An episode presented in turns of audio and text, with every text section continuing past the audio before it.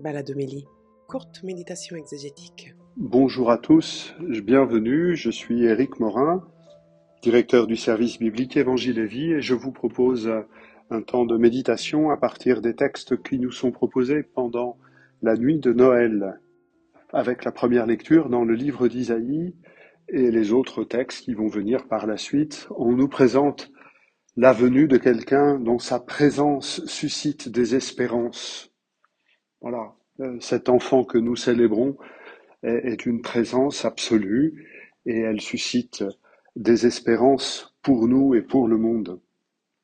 Alors avec cette première lecture tirée du chapitre 8, à la fin du chapitre 8, le chapitre 9 du livre d'Isaïe, il s'agit d'annoncer la venue d'un enfant qui nous est né, un fils qui nous est donné, et on proclame son nom avec quatre termes, conseiller merveilleux, Dieu fort, Père à jamais, Prince de la paix.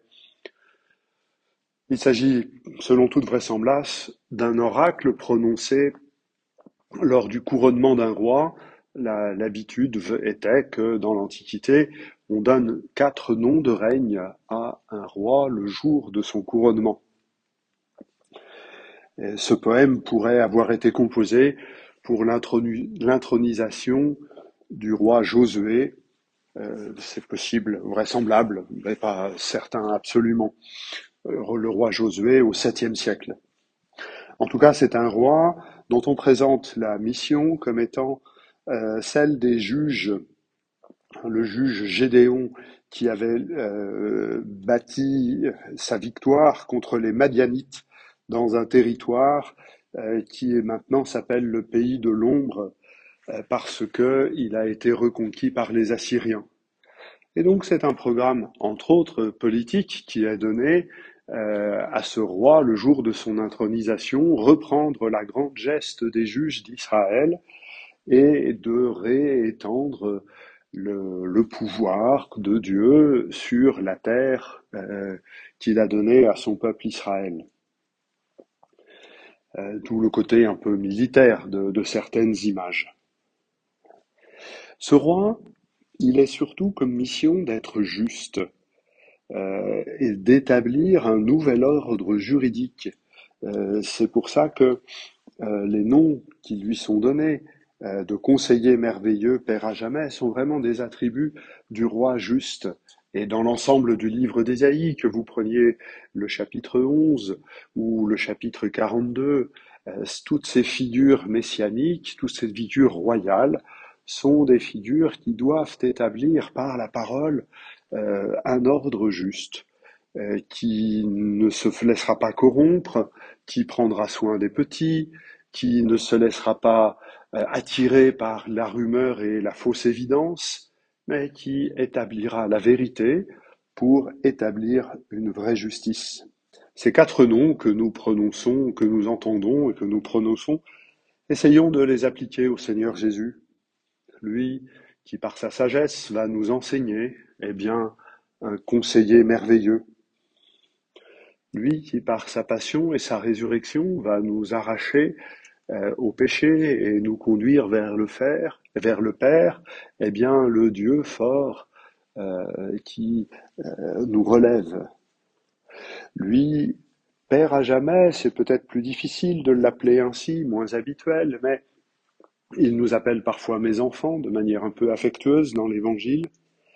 Le Père, c'est celui qui nourrit, qui prend soin, et au nom de son Père, Jésus est bien celui qui euh, va nourrir le peuple. Prince de la paix, c'est comme ça que nous aimons euh, le vénérer, l'adorer en cette nuit de Noël, en cette nuit euh, de l'humanité où tant de conflits sont durs, difficiles, peuvent conduire au désespoir parce que justement il est là pour établir un nouvel ordre juste, il peut être appelé prince de la paix, il a décidé que c'est en mettant la paix en nos cœurs que progressivement il la mettra dans le monde. Laissons-nous saisir par la vérité, la justice et la paix que nous donne euh, cet enfant de la crèche.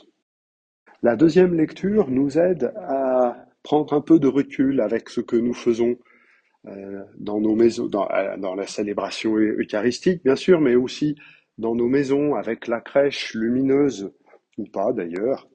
Lettre de Saint Paul à Tite, un ensemble de consignes que Paul donne à son compagnon pour pouvoir euh, organiser la communauté. Et cette lettre comporte au milieu une réflexion sur le baptême. Parce que toutes les décisions qui doivent être prises pour organiser la communauté doivent être prises en fonction du baptême. Et deux expressions sont employées, la grâce est manifestée, la gloire est manifestée. Nous qui sommes croyants, nous qui sommes attachés par le baptême à la personne de Jésus, nous reconnaissons que dans la personne de Jésus, la gloire et la grâce sont simultanément manifestées. La gloire, c'est Dieu tel qu'il est, tel qu'il se manifeste en nous, à la fois légère, lumineuse, mais en même temps euh, lourde de conséquences. La présence de Dieu parmi nous, cette absolue présence qui change toute chose pour notre existence. La gloire de Dieu est manifestée, ce qu'il est.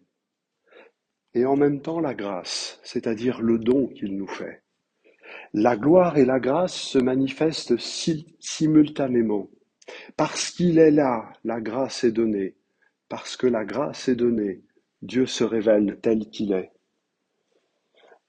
Devant la crèche, c'est bien ce que nous pouvons découvrir. Dieu se manifeste tel qu'il est, et tel qu'il est, il est donné dans l'enfant Jésus. Et c'est pour ça que euh, dans ce texte, on parle, on emploie aussi l'expression d'une bienheureuse espérance une espérance qui concerne un bonheur à venir. Et il est heureux d'être déjà dans l'espérance, d'être dans l'espérance de quelque chose que nous allons recevoir prochainement. Le temps de l'Avent nous a invités à cela. Cette bienheureuse espérance, c'est une espérance qui vit déjà le bonheur qui nous est promis, parce que déjà gloire et grâce se manifestent réciproquement et le tout. Euh, le tout se traduit par euh, ce que dit la fin du texte.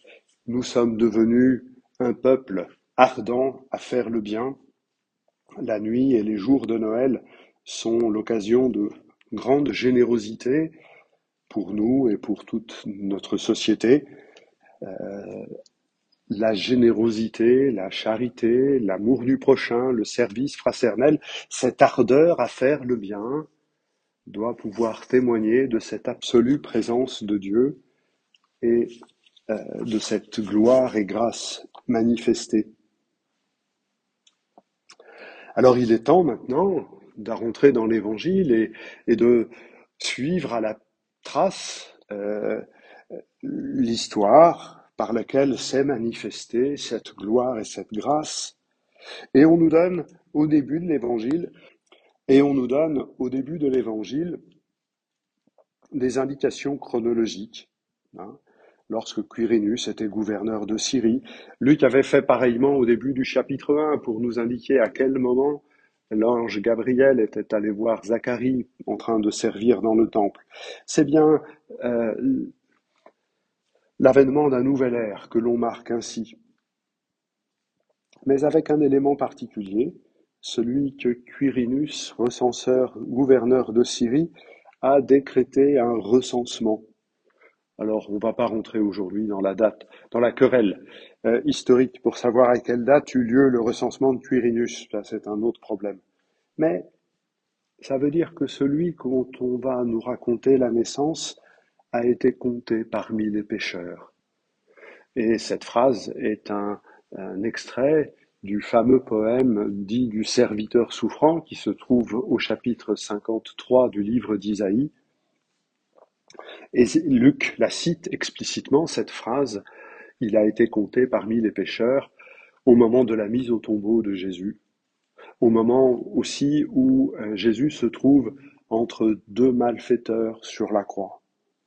Dans sa naissance, Jésus est compté parmi les pécheurs. Déjà, une évocation de sa passion, et en même temps, des espérances qui peuvent être levées. C'est le sens des bergers, de leur présence, euh, de ce qu'ils reçoivent. Tout le reste du texte est raconté avec euh, en toile de fond le texte du prophète Michée au chapitre 5, où euh, toi, Bethléem, le plus petit des clans de Judée, tu n'es certes pas sans importance parce que c'est de toi que sortira un sauveur, au temps où devra enfanter celle qui doit enfanter, alors nous serons capables de lever des bergers pour prendre soin du peuple.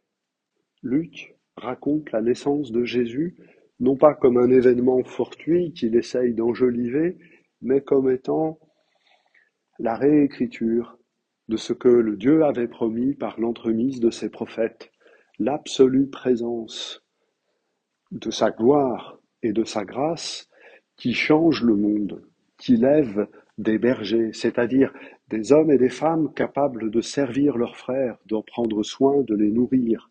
Et c'est ainsi que nous sommes ce peuple ardent à faire le bien dont Paul parlait dans la lettre à Tite. Voilà quelques éléments de méditation pour ce, cette nuit de Noël. J'espère que pour chacun d'entre vous, elle sera paisible, euh, joyeuse aussi, et je pense aussi à celles et ceux d'entre nous qui seront seuls en cette nuit, que la présence de Jésus euh, vienne euh, les visiter tout particulièrement. Je vous souhaite une bonne nuit de Noël et je vous dis à bientôt. Vous avez été nombreux l'an dernier à soutenir l'Église catholique dans ses missions. À vous tous qui avez donné, merci. Afin que l'Église reste présente pour tous, sur le terrain, en particulier auprès des plus fragiles. Et pour qu'elle ait les moyens de poursuivre sa mission au service de la fraternité et de l'espérance dont nous avons tous besoin, votre don est précieux. L'Église ne vit que de dons. Pour soutenir toutes ses actions sur le terrain, donnez à donner.catholique.fr.